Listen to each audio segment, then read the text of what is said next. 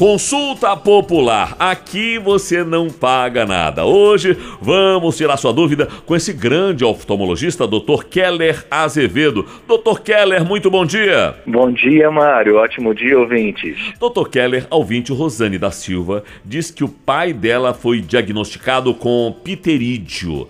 Ela diz que está preocupada e pergunta: o que é, que é isso, hein, Dr. Keller? Na verdade, Mário, pterígio é uma alteração da conjuntura conjuntiva, que é uma estrutura transparente que nós temos em frente à parte branca dos olhos. Uhum. É, é como se fosse uma pelezinha avermelhada que, em geral, vem do nariz em direção à parte colorida dos olhos.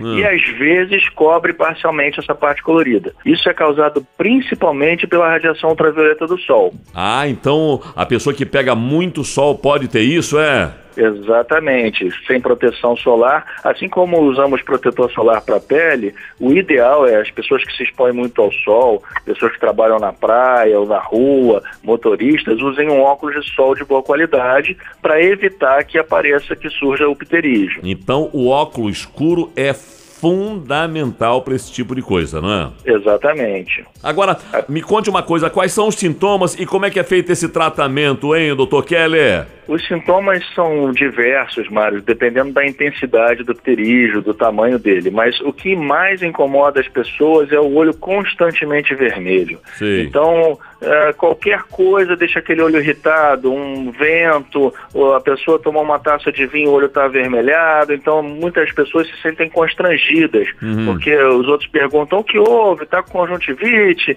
se sentem constrangidas às vezes numa entrevista de emprego. Então, o que mais incomoda os pacientes pacientes é a vermelhidão. Certo. Mas ele também pode vir acompanhado de lacrimejamento, de ardência, de coceira, sintomas desse, nesse sentido. Uhum. O tratamento do pterígio único é cirúrgico. Então, a gente tem que avaliar se é necessária a cirurgia ou não, dependendo de cada caso. Não existe outro tratamento. Existe sim a gente usar colírios lubrificantes para minimizar, para diminuir esse desconforto de ardência e, e vermelhidão. Uhum. Muito bem.